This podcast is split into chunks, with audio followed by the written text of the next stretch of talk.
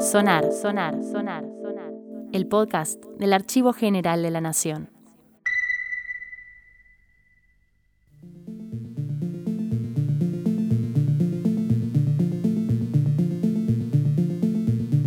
Bienvenidos al segundo episodio de Sonar. Mi nombre es María Eva Inora y trabajo en el área de comunicación y acción cultural del Archivo General de la Nación. Este episodio se centra en Julio Cortázar, uno de los máximos representantes argentinos del boom latinoamericano de los años 60. Cortázar nació el 26 de agosto de 1914 en Ixelles, Bélgica, en el seno de una familia argentina que vivía en Bruselas por cuestiones diplomáticas. Sin embargo, cuando Julio cumplió cuatro años, su familia volvió a Argentina para instalarse en la zona sur del conurbano bonaerense.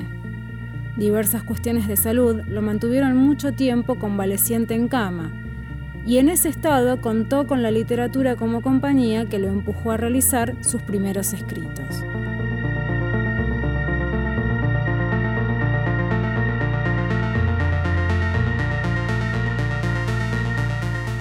Al igual que otros escritores, su pasión por la literatura se trasladó a otros ámbitos de su vida profesional, formándose como profesor de letras.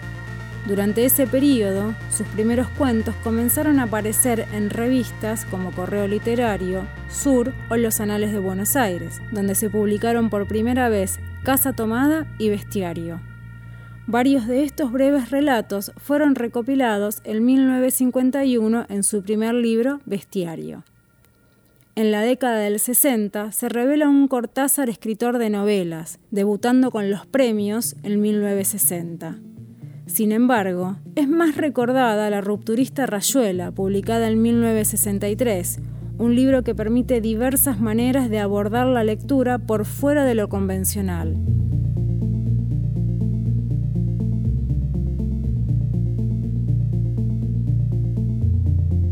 A medida que los años pasaban, sus historias, que reflejaban un realismo mágico que sirvió para empujar el ya mencionado boom latinoamericano, comenzaban a mostrar un compromiso sociopolítico como un signo de los tiempos convulsionados que atravesaba Sudamérica durante los 60 y 70. Cortázar desde París denunció de manera constante y enérgica la última dictadura militar argentina. La capital de Francia fue el lugar donde eligió vivir desde los años 50 hasta su muerte, el 12 de febrero de 1984 debido a una leucemia. Sin embargo, pese a su estadía en Europa, siempre estuvo en constante contacto con lo que ocurría en Sudamérica, visitándola en diversas ocasiones. En el siguiente audio escucharemos al escritor dando su interesante punto de vista sobre los registros sonoros de otros escritores. Sí, la, idea de grabar un disco de manera más o menos académica, leyendo un texto tras otro, con esa sensación de cosa muerta que, dan los discos de escritores, no, no me gusta demasiado. En el fondo, siempre es más interesante escuchar a un, a un escritor si lo entrevistan en la radio, eh, en la medida en que las pausas, las equivocaciones, su, su respiración, todo eso es una cosa mucho más, más viva, una, una presencia más convincente.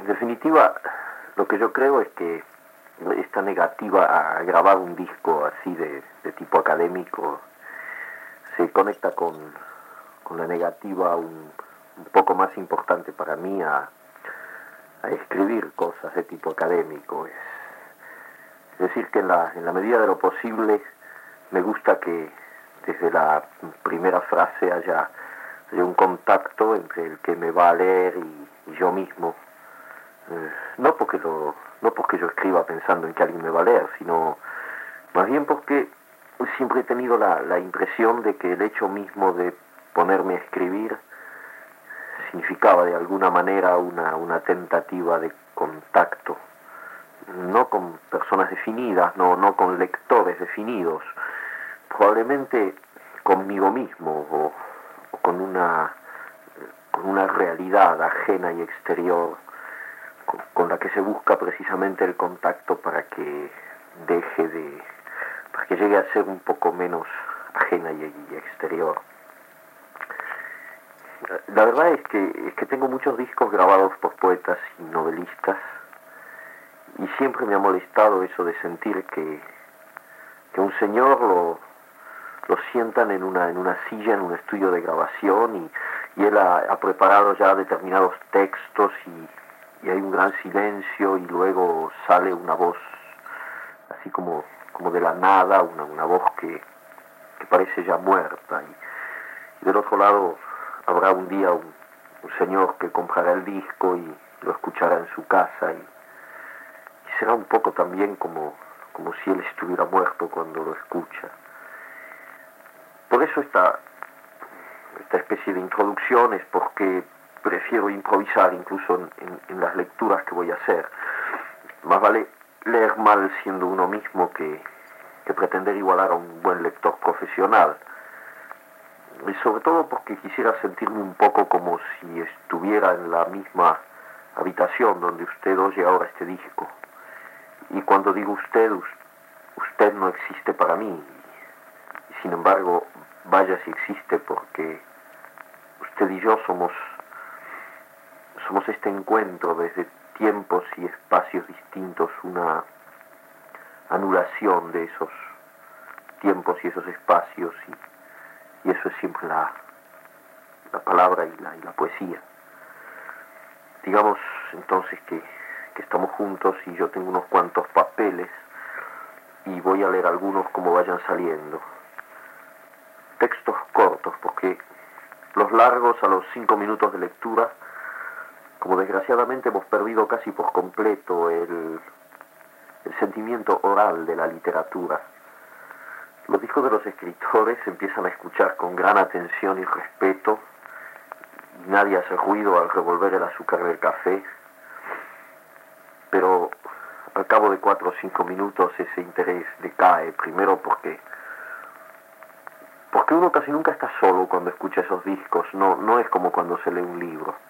Entonces hay, hay una impaciencia progresiva que va ganando el ánimo y, al final es, es bastante frecuente que todo el mundo se ponga a hablar, cosa que no me parece nada mal, porque es bastante injusto que sea yo el, el único que hable si ustedes son cinco o seis, o incluso solamente uno, pero en fin, de todas maneras, puesto que no estoy físicamente con ustedes para tomar ese café o ese trago y, o fumar esos cigarrillos, es mejor que les lea textos cortos y lo más variados posible.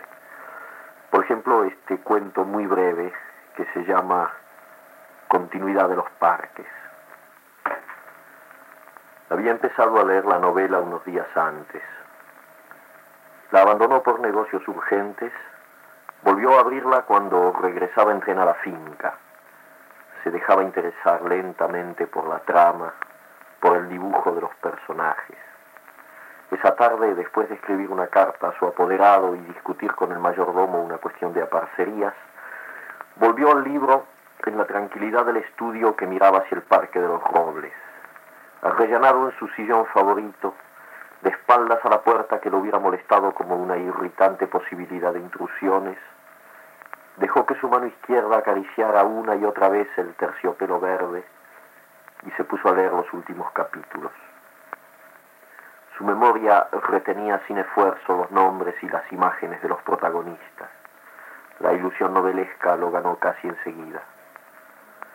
Gozaba del placer casi perverso de irse desgajando línea a línea de lo que los rodeaba y sentir a la vez que su cabeza descansaba cómodamente en el terciopelo del alto respaldo que los cigarrillos seguían al alcance de la mano, que más allá de los ventanales danzaba el aire del atardecer bajo los robles. Palabra a palabra, absorbido por la sórdida disyuntiva de los héroes, dejándose ir hacia las imágenes que se concertaban y adquirían color y movimiento, fue testigo del último encuentro en la cabaña del monte.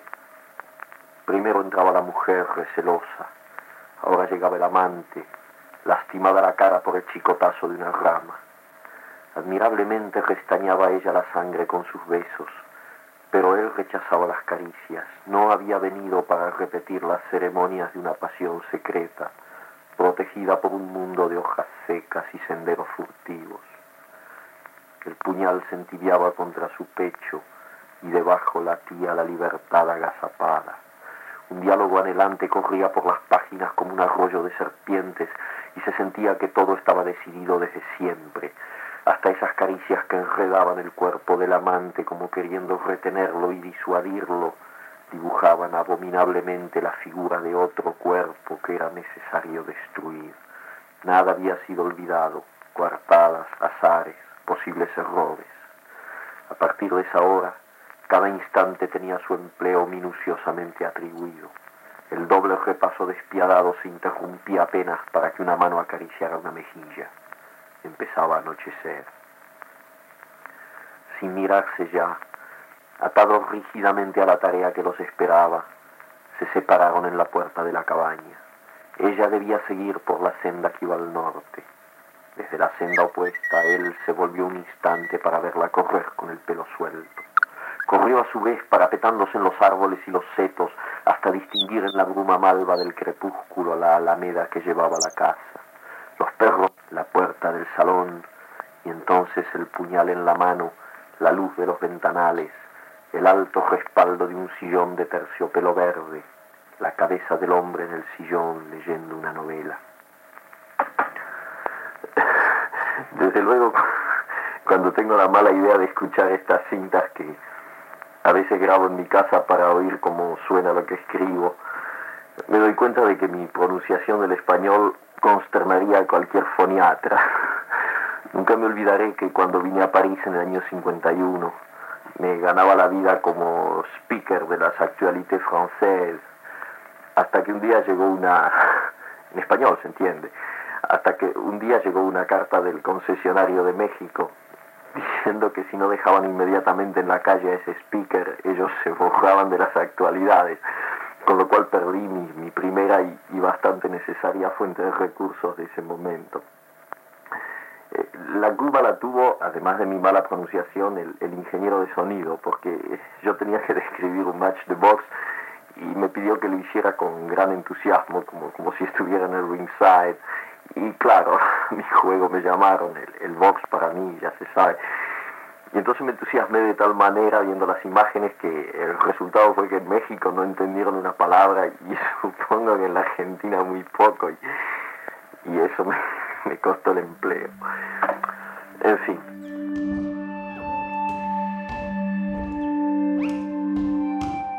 Si bien su legado no cuenta con nombramientos o premiaciones importantes, no le resta mérito a su obra literaria, que se encargó de romper moldes y enseñar nuevas e innovadoras maneras de poder contar historias. Heredero de la fantasía de Jorge Luis Borges, Julio Cortázar puso su impronta e influencias al servicio del realismo mágico, un puntapié para demostrar de qué está hecha la moderna literatura latinoamericana. El audio que escuchamos corresponde a la segunda pista del primer lado de la cinta abierta número 323 del Fondo Acervo Gráfico, Audiovisual y Sonoro, colección del Archivo General de la Nación.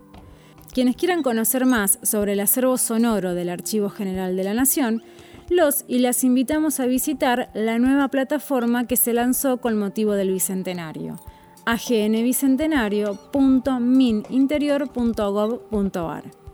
Muchas gracias por escucharnos y será hasta la próxima semana.